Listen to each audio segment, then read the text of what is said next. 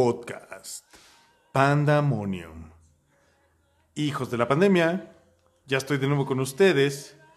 Maravillado. Sorprendido. Chicas de Morado B, les agradezco mucho la mención en su podcast. Silvia Cardoso, Eli Soto, el tema que tocaron el día de hoy, del cual yo desconocía por completo, me encantó y me envolvió. Y a tal grado de que próximamente retomaré este tema que ellas tocan. No tenía yo ni puta idea de lo que es OnlyFans. suena interesante, suena turbio, suena bonito. suena muy a que el renegado MacLeod le tiene que agregar el toque. Muchísimas gracias, chicas de Morado B. Estamos pendientes para esta colaboración remota. Veo que ustedes tienen bien dominada la plataforma. Veo que la introducción en música entra cuando ustedes dicen. Veo que, dominaron todo perfectamente bien. Las envidio. Así que las necesito en Pandemonium. El día de hoy espero, espero que esto se grabe como Dios manda, porque el podcast pasado tuvimos problemas con el audio. Me comió la música. Ay, Joaquín Doroteo Arango, espérate. ¿Sale? Ya se esperó. Entonces, eh, ahorita espero que, que estemos en balance. Música y mi voz, sin lugar a dudas, que es la que creo yo que importa. Este, penosamente les debo decir, regresé al micrófono Pachita ya no quiere reconocer mi teléfono, los micrófonos de alta tecnología que tengo. Me urge comprar esta madre que se llama Phantom, que es como un amplificador bien raro. Y bueno, a partir de esto veremos qué pasa. De momento tengo... es que de verdad si lo vieran se cagan de risa. Una pachita de whisky en el atril del micrófono y es, mi micrófono de siempre, el que yo hice, el que se me fabricó con mucho amor y mucho cariño. Y pues ya, total. Estamos grabando, que es lo importante. El señor Gabo Figueroa iba a estar el día de hoy presente, pero por motivos personales, ah, cuando digo personales, es qué pinche mala suerte me cae de madre. No sé qué pasó con la música. Uy, Lowrider. Bueno, está bien, la dejo. Eh, después de tanto batallar con el coche, se lo presta a su hermana, su hermana lo estaciona mal, se lo lleva a la grúa. Díganme si no es mala suerte. Venía con invitado, invitado que no anuncié por lo mismo, porque tenía la incertidumbre de su estado de salud, de su disponibilidad. Entonces no se anunció en Pandemonium un invitado. Venía con un ciclista. Sale y probablemente el siguiente programa con el señor Gabo Figueroa retomemos a este ciclista. Y pues ya. ¿Qué les puedo yo decir? Tenía, tenía muchas cosas preparadas. La verdad, el día de hoy sí estaba preparado. ¿Quieren hablar de bicis? Señores, me tocaron clavo medular. Por supuesto que sé de bicis. Yo, yo traté a mi manera de correr BMX. Y para los que no saben qué es BMX, es como correr motocross, pero con la bici. Es decir, son saltos, son obstáculos y es carrera. También quise ser eh, freestyler. Quiere decir que yo hacía truquitos en el piso, me saltaba a mis amigos con la bici sin rampa, en fin. Me lastimé, sí, me lastimé mucho. Algún día recuerdo haberme... También esos squinkles yo no sé qué estaban pensando. Me salté nada más y nada menos que nueve niños con la bicicleta. Puse rampa, recibidor y nueve niños acostados en medio y los volé perfectamente bien. Fui el héroe ese día de donde yo vivía, que era un residencial aquí en Toluca. Y después traté de repetir la hazaña sin niños, afortunadamente. Entre motociclistas decimos, ante la duda, no dudes. Ese día no me sentía yo bien. O sea, lo quería hacer, pero no me sentía preparado. Entonces, no dejé que nadie se acostara al centro entre rampa y recibidor. Dije, voy a hacer primero un salto de prueba.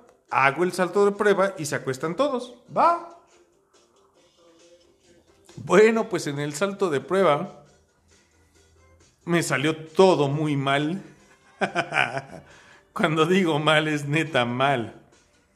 Me rasuré la cara contra el suelo.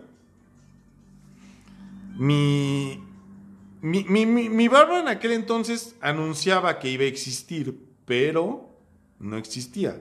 Había, había tres pelos y ya, tan tan. y esos tres pelos los dejé en el pavimento. Me tuvieron que dar puntadas y, estuvo, estuvo fuerte el, madrazo. La verdad es que estuvo muy fuerte. Mi papá nunca supo, espero papá que no me estés escuchando ahorita, porque yo conté otra historia, obviamente. un, buen amiguito mío, y digo amiguito porque era considerablemente más chico, tal vez es 10 años menor que yo, ahorita es un hombre, pero en aquel entonces hasta fingió llorar. Señor, fue mi culpa.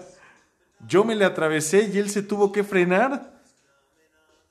Y bueno, así resultó que impacté la cara contra el suelo literalmente, me abrí considerablemente la barbilla y hasta puntadas me dieron. Pero bueno, yo creo que vamos a tener que dejar de lado el tema del ciclismo hasta el momento en que venga este ciclista que por lo que tengo entendido eh, eh, eh, fue muy apresurado el asunto así de ya, hoy sí grabo y, y voy con tal. Y yo, ¿y quién es tal? La verdad es que yo no sigo el ciclismo en ninguna modalidad, en ninguna. Y, por lo siguiente, yo soy como esta canción que dice, yo no leo nada que yo pueda hacer. Entonces a mí no me cuenten. Qué bueno que seas ciclista, mi hermano. Te espero pronto en Pandemonium, pero yo corrí bicicross, practiqué freestyle eh, ah, ¿cómo no? Pocos de ustedes van a saber lo que es, pero yo corrí en el velódromo. O por lo menos practiqué en el velódromo. Y no tienen idea, lo que es una caída en el velódromo es, es fuerte. Te caes de una altura de no sé si sean 20 metros, en, como resbaladilla. O sea, tocas punta y te vas resbalando con las nalgas en el suelo hasta llegar al, total piso. Pero no me importó, ¿eh? O sea, yo seguí y seguí y seguí. Me puedo sentir orgulloso de decir, practiqué ciclismo de velódromo. Es que no sé cómo se llame, la verdad. Pero es el ciclismo de cabrones, ¿eh? o sea, no cualquiera. De hecho, yo veía las damitas que practicaban eh, este ciclismo y yo decía, no mames, están cabrón. Están cabrón porque, wow. Le daban rápido, le daban duro, se rebasaban los carriles para las bicicletas en esta modalidad. Son delgadititos, son apenas del grosor de la llanta. Y así te rebasas. Entonces es así como, wow, wow. Bellas mujeres, aparte de formidablemente bellas y esculturales, traseros muy bonitos, ejercitados por la bici, y aparte, tenaces, y aventureras, fuertes, impositivas, porque tú decías, no mames, no puede ser lo que haces en la pista, se le conoce como pista. Y de hecho lo es, lo es, es una pista, solo que es una pista vertiginosa. Es una pista que consta de dos eh, peraltes enormes. Son estos peraltes los que tienen esta altura de tal vez 20 metros y el resto es recta. El llegar al peralte es un rollo. Uno pensaría que nada más llegas al peralte y ya, pero que creen que no. De hecho, les voy a decir, aunque no quería profundizar tanto en el tema, es que como en la moto, si no acuestas la bici lo suficiente, desafortunadamente uno de tus pedales, el pedal derecho, dependiendo, no, solo el pedal derecho, va a pegar contra la curva. Y esto te va a catapultar contra el suelo con tal velocidad y tal fuerza que incluso en estos cursos de verano en los que yo aprendí a, manejar bici de este tipo, en este tipo de circuito, yo vi gente salir en ambulancia. Pero bueno, ya, cerramos tema de bicis hasta que se retoque el tema y se pueda retomar. Señores, cosas buenas. cosas buenas le pasan a la gente mala. y van, en sus mentes están ahorita, chale, güey, ¿por qué? ¿Por qué? ¿Recuerdan que les conté? Y espero que lo recuerden.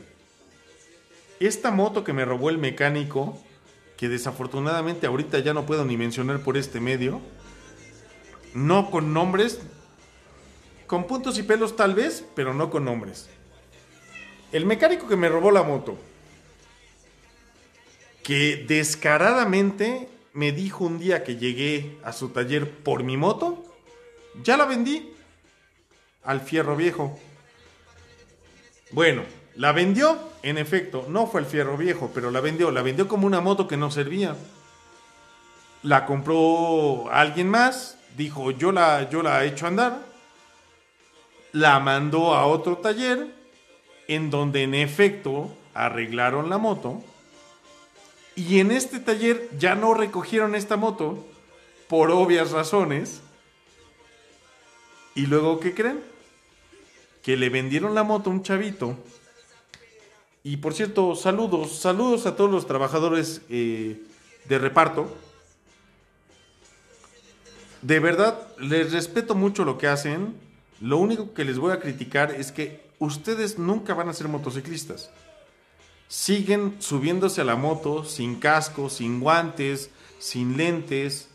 Solo interpretan moto como medio de trabajo. Está bien, lo entiendo, y las circunstancias lo ameritan. Pero el equipo, se los he hecho saber, es indispensable. Ellos no lo usan, por tanto, en mi parecer, no son motociclistas. Pero les mando un fuerte abrazo eh, ya, ya me cansé de verlos tirados en el pavimento, señores. Pónganse las pilas. Cabrón, me atropellaron a uno justo enfrente de mí y por imbécil. Pero bueno, la experiencia se gana con los años. La experiencia es es intransferible. No puedes decir porque aprendí con Duncan MacLeod ya soy una chingonería porque no. Entonces les he de contar que precisamente tenía yo la moto. Ah, Joaquín, por favor, ¿qué es lo que nos tienes que decir el día de hoy? No, no me veas como si estuviera yo loco. Me entiendes, lo sabes. ¿Qué quieres? Bueno, Joaquín se chivió. Tenía yo la moto de mi alumna número uno es mi alumna número uno porque solo tengo una, ah, de momento. O sea, le he enseñado a mucha gente, pero, pero de momento solo tengo una alumna. Y es una alumna excepcional porque ella compró moto para que yo le diera clases. O sea, no, no. No titubeó. Dijo, si me enseñas, me compro la moto. Le dije, si te compras la moto, te enseño. Se compró la moto. Y esta moto la estuve trabajando un tiempo recientemente. El día martes acordamos que le devuelvo su moto, pues ya tenía muchísimo tiempo conmigo. Modifiqué luces, saneé. Yo no, yo no, y no me voy a colgar yo medallas que no merezco. En realidad, esto, mi maestro mecánico es una pistola, ya no es el mismo que les conté al principio pero es buenísimo con las motos. Y le dije, oye, de favor, tengo un problema con esta moto, esta moto significa mucho para mí, arréglame las luces. Sí, me las arregló. Me vendió unas direccionales incluso. Se instalaron. Y luego de él salió. Me dijo, tu salpicadera está muy fea. Muy, muy fea. A mí no me gusta. Le dije, bueno, es que es... Yo tomé una salpicadera rota, la reparé y la coloqué. Me dijo, yo tengo otra rota que solo tienes que pegarle un puntito de cola loca y le va a quedar mejor. Le dije, bueno, pero ¿cuánto quieres? No, te la regalo. Le dije, pero la moto no es mía. No, de igual manera te la regalo. Por algo le pones tanto empeño a esta moto. Ok, me regaló la salpicadera. La moto, para no hacerles el cuento largo, estuvo mucho tiempo conmigo. El día de ayer, yo el día de antier, martes, yo ya había acordado regresar esta moto a su lugar, a su dueña, porque aparte ella ya se muere de ganas por usar la moto. Buena alumna mía, ella ya se siente capaz de utilizarla Dije, pues vámonos tendos. El trato es el siguiente. Voy a pedir el permiso de salirme en horas de trabajo. Te dejo la moto en tu casa y me regresas a mi trabajo en tu coche. Sí, sin problemas, va. ¿Cómo funciona el cosmos? ¿Cómo funciona el mundo? ¿Cómo funciona la vida, señores? Mis queridos hijos de la pandemia. Pudo haberme dicho hoy no, mañana. Pudo haberme dicho el mes que viene. Pudo haberme dicho tantas cosas porque al final del día la moto la tenía yo desde hacía muchísimo tiempo. Ojo, ¿eh? Es trabajo. La moto yo no la usaba, estaba parada. Y me dice, nos vamos a ir, para los que son de Toluca, todo Toyocan hasta tu trabajo. A mí me pareció por la hora una idea formidable.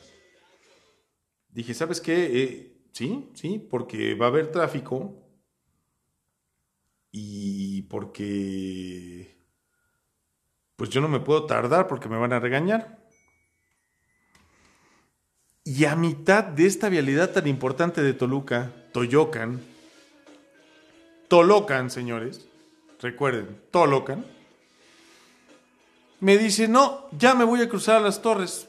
Perfecto, tú vas manejando. O sea, mí déjame en mi trabajo y ya. Y no me van a creer qué sucedió, señores, en un semáforo. Se, me se nos pone el rojo a nosotros y el verde al contrasentido. Y se cruza la moto que me robaron. La volteó a ver y le digo, es mi moto. Cuando uno es verdadero motociclista y cuando uno le tiene mucho amor a una máquina, hasta el mínimo detalle lo vas a ver resaltar entre 20 mil motos sin problema. Y entonces me volteé a ver y me dice, si es tu moto, ¿verdad? Ella la conocía. Le dije, sí es mi moto. ¿Qué hago? Le dije, alcánzala. Y si es necesario, tíralo, ¿eh? Tenemos a la ley de nuestro lado. Va.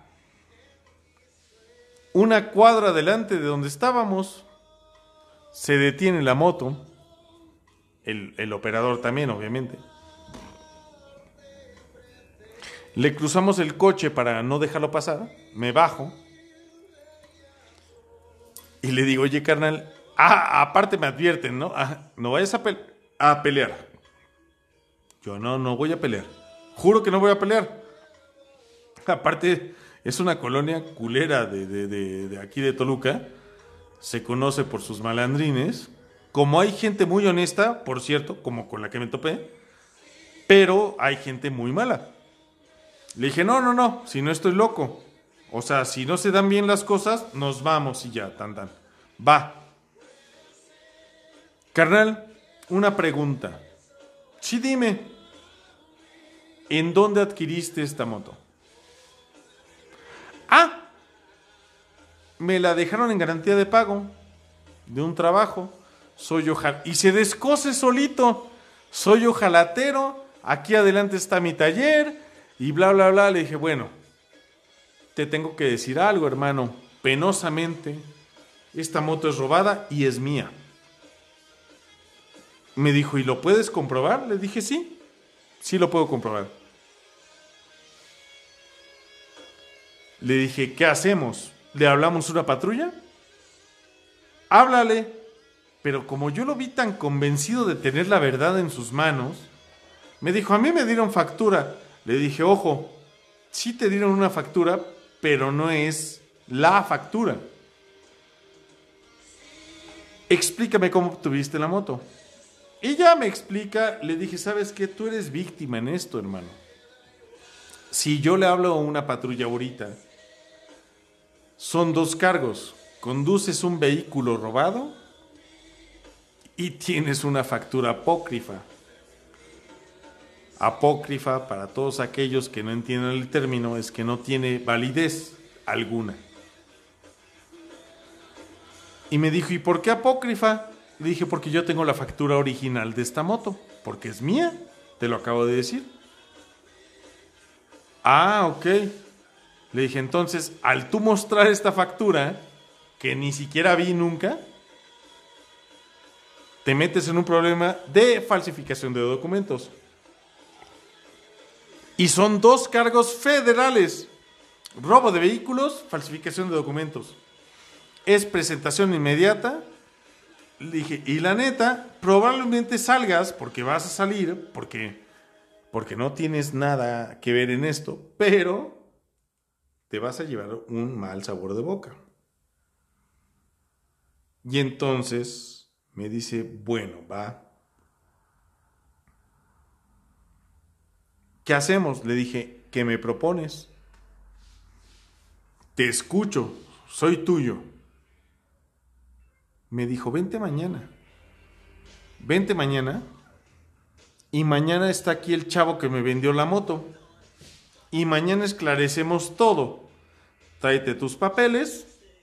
Te prometo, te doy mi palabra de hombre, que mañana te llevas tu moto. Solo quiero que todos los involucrados en este negocio estén conscientes de que la moto era robada para que empecemos a repartir dinero, disculpas y demás. Dije, va, perfecto. Dormí, señores, con la incertidumbre, con la pesadumbre de tal vez mañana me navajean, tal vez mañana me balacean por una moto que ya ni vale nada. Porque de verdad, digo, era mi moto y lo que ustedes quieran, pero, pero, estaba muy maltrecha. Está muy maltrecha. Nada que ver con la moto que yo le dejé a este otro imbécil mecánico. Estaba muy descuidada. Yo dije, si estos güeyes se ponen al tiro, me van a matar, me van a desaparecer. Normalmente no hago esto, pero mi hermano, mi maestro mecánico y muy buen amigo, me dijo, solo no te vas, güey. Y te acompaño yo, cabrón. Y si nos tenemos que rifar, nos rifamos. Los dos, güey. Pero solo no te vas, güey. Háblale al jefe y dile que me voy a ir contigo a recoger esa moto. Y yo, güey, pero es que te estás metiendo en pedos de gratis. O sea, o, o nos sale bien y llegamos y recogemos la moto o, no nos sale tan bien y, pues lo mínimo es que vayas a tener que pedir una ambulancia y una patrulla. Me vale madre, cabrón. Solo no te dejo, Solo no te vas y yo estoy contigo. Confiado de esto, me entra una llamada al teléfono. Carnal, ya llegó el, el presuntamente dueño legítimo de la moto va, voy para allá. No te tardes, por favor. Le dije, no, pero tampoco me presiones, güey, no estoy a la vuelta de tu taller. Palabras más, palabras menos, minutos más, minutos menos. Yo creo que no voy a perder tiempo en esto. Les tengo que comentar que así como llegué, resulta que en realidad la moto la compró el papá de este muchacho del taller porque le encantó. Y, y, no fue garantía de pago, hicieron negocios entre ellos. A este muchacho le dijeron, le dieron una muy buena moto y una muy buena lana. Sobrevaloraron mi moto, lo cual les agradezco mucho, porque la vieron muy bonita todavía. Y entonces me dijeron, mira, los bienes estuvieron así y yo así de a mí no me interesan los business, quiero mi moto. No, pero espérate, te vamos a contar. Va. Sí, me contaron, me convencieron. Al final de la plática, ¿qué onda? Dije, bueno, ¿qué onda ustedes? Nada más un favor. Muéstrame el papel, el documento que acredita que la moto es tuya. Dije, ah, sí, por supuesto. Que saco la placa y la tarjeta de circulación de mi moto. Y en el cuadro de la moto, o en la estructura, o en el chasis de la moto, hay un número de serie. Y se los comparo contra la tarjeta de circulación. ¿Alguna duda? No, hermano. Es tu moto. El señor este todavía me dijo, te la compro. Le dije, no la vendo. Y ustedes no tienen idea de lo que me ha costado tener esta moto y el hoy recuperarla. No la vendo. Platiqué un poquito con ellos, ya amigablemente. Les mostré fotos de cuando esta moto estaba totalmente restaurada y totalmente bien. Y bueno, me dijeron, carnal, es tu moto. Hoy nos tocó perder. Llévate tu moto. Sin problema alguno, llévate tu moto. Y yo así de neta. ¿No hay putazos? ¿No me van a romper la madre? ¿No me van a balasear por la espalda? ¿Algo? No, no, no. Somos gente decente. Nuestro taller está muy aclientado. Es muy reconocido. Es muy grande, por cierto. Yo lo vi porque estuve ahí. Y por una moto, créeme que si tú de aquí te sales ahorita, le llamas una patrulla, aunque no nos encuentren nada, nos bajas la clientela y de por sí la chamba está cabrón, ¿no? Por la pandemia no hay chamba. Entonces, no. No, no, no. Llévate la moto. Me volteé hacia el muchacho que, que, legítimamente de alguna manera era el dueño. ¿Estás de acuerdo? No, sí, hermano. Créeme que yo no quiero problemas. La moto es tuya. Ya lo comprobaste. Llévatela. A mí me van a regresar mi dinero. Créeme que me lo van a regresar.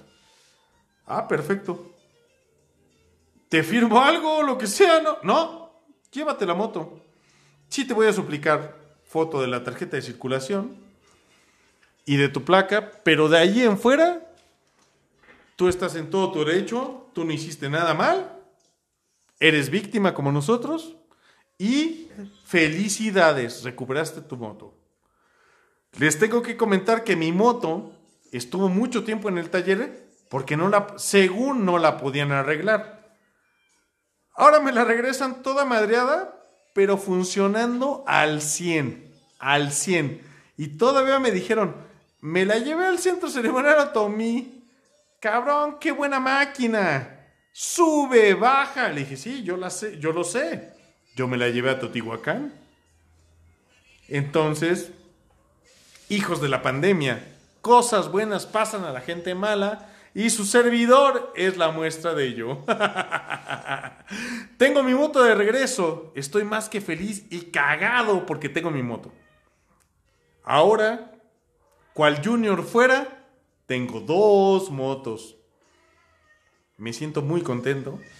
Les comparto mi alegría, mi fervor. Y hasta aquí la dejamos, señores. Hasta aquí la dejamos. Big Smiles porque una sonrisa no cuesta mucho, pero lo vale todo. 722-1610172. 722-1610172. Barbería. Buenos muchachos Barber Shop.